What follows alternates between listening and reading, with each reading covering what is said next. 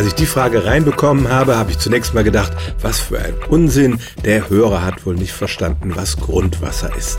Wenn wir bei uns im Boden graben, dann stoßen wir irgendwann auf Wasser und das steht dann da auch wie in einer Pfütze. Aber in dem Fall gibt es keine wirkliche Wasserschicht im Boden, sondern Erde, die mit Wasser getränkt ist. Und die ist zwar nicht keimfrei, es gibt Mikroorganismen da drin, aber natürlich gibt es keinen Raum, in dem wirklich Fische leben könnten. Dann habe ich mal recherchiert und festgestellt, dass die Forscher drei Sorten von Grundwasser unterscheiden. Einmal dieses Porengrundwasser, was wir im Garten haben. Dann gibt es aber in felsigem Untergrund Spaltengrundwasser. Da fließen wirklich kleine Wasserströme zwischen hartem Gestein, aber auch diese Spalten sind zu klein für Fische.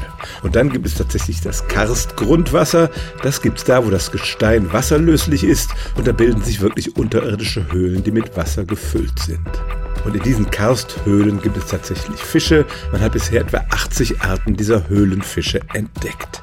Das Problem für die gesamte Stygofauna, so werden die Tiere im Grundwasser genannt, ist, dass es da unten keine Pflanzen gibt, weil es kein Licht gibt und sie deshalb auf Nährstoffe angewiesen sind, die von der Oberfläche in die Tiefe sickern. Und weil diese Karsthöhlen auch noch häufig mit der Außenwelt verbunden sind, sagen viele Forscher, die Fische, die da leben, sind keine echte Grundwasserfauna.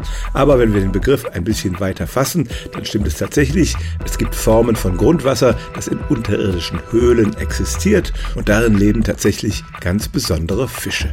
Stellen auch Sie Ihre alltäglichste Frage unter stimmtz.radio1.de.